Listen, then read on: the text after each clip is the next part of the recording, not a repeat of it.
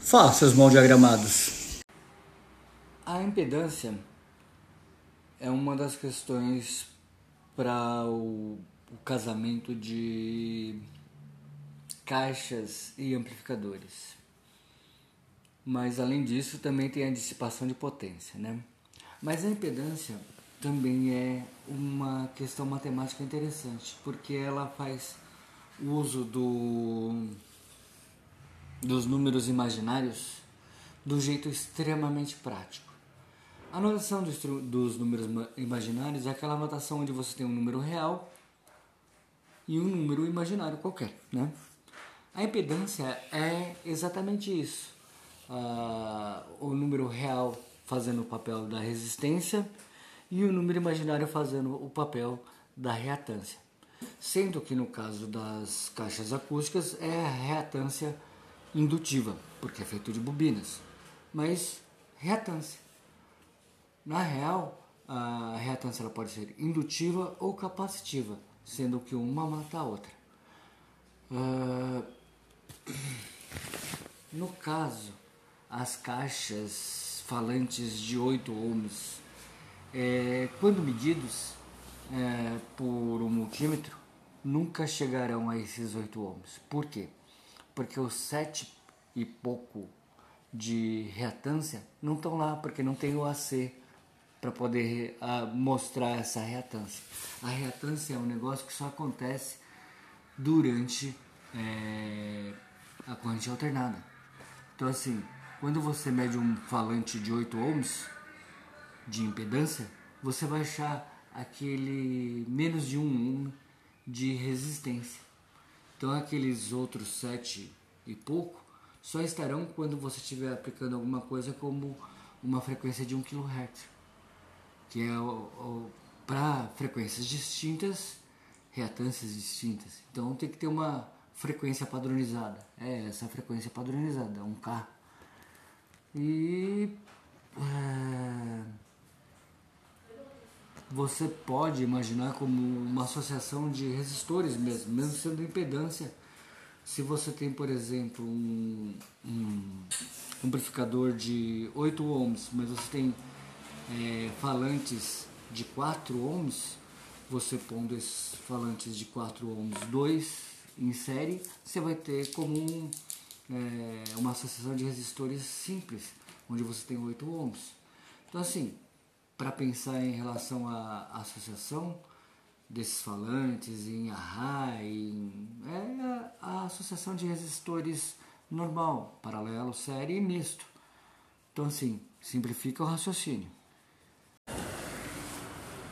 A potência nas caixas tem que ser alguma coisa como 15% acima do que o amplificador pode dar. Ou seja, se o amplificador é de 100 RMS, então caixas de 115 RMS, caixas falantes.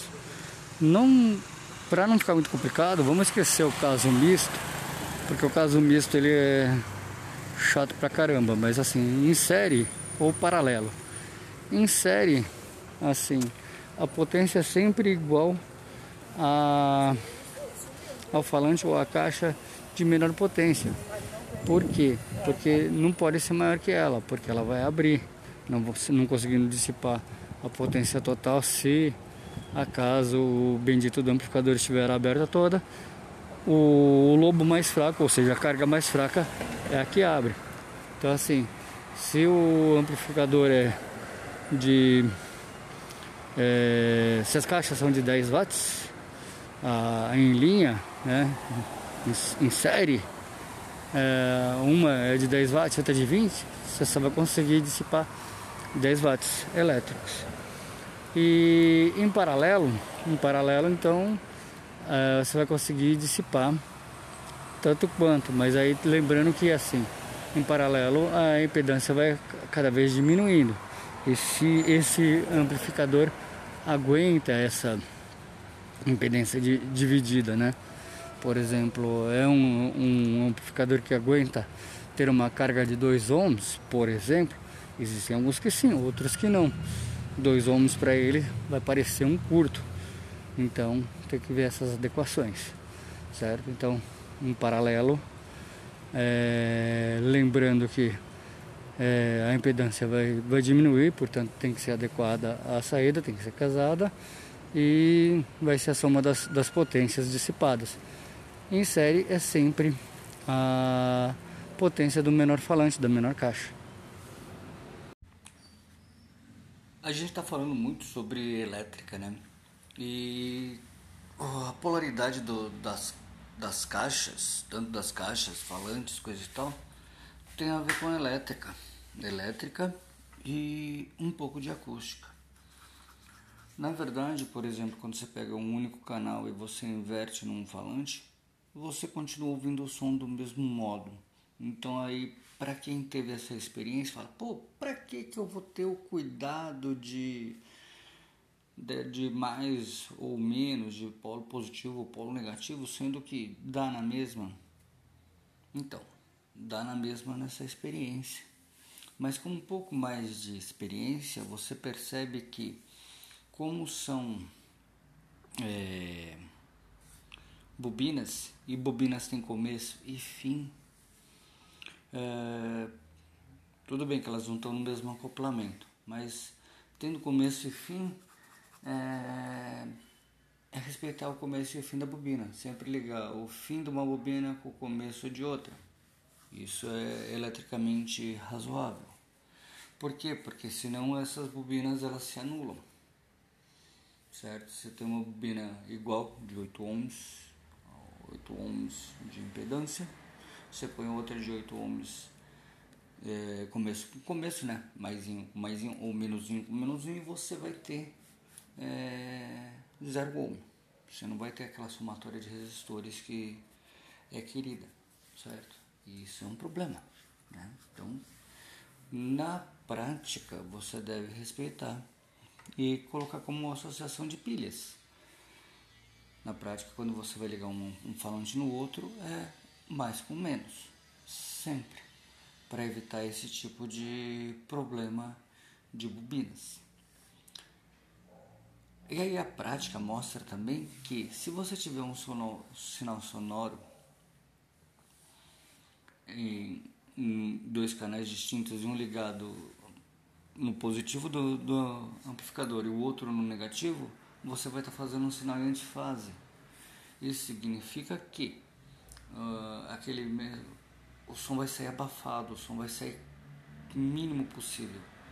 Não chega a ser a perfeição de um antissom, onde o, o cabra bota um som de fase e amplitude totalmente é, coerente com o que está sendo emitido e, portanto, você tem som nenhum, a nulidade do som mas é, coincide muitas vezes e esse som que deveria ter uma potência por amplitude maior acaba tendo uma menor. Não chega a zerar, mas tende a, abafar, a ficar é, pobre. Então, assim, a, os sinais de mais e menos de amplificadores e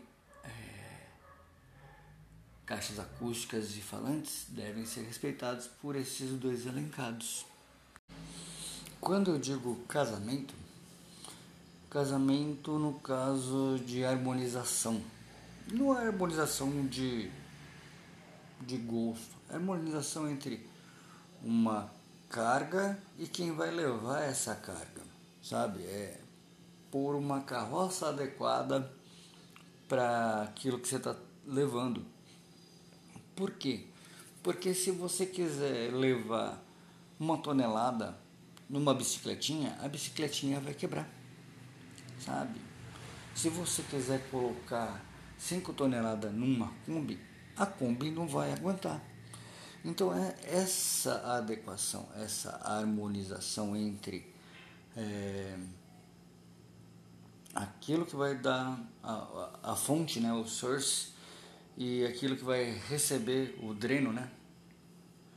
Precisa dessa adequação. Senão, alguém sofrerá. Ou a carga vai sofrer, ou a fonte vai sofrer. E no final da falta de harmonização, alguma coisa vai queimar.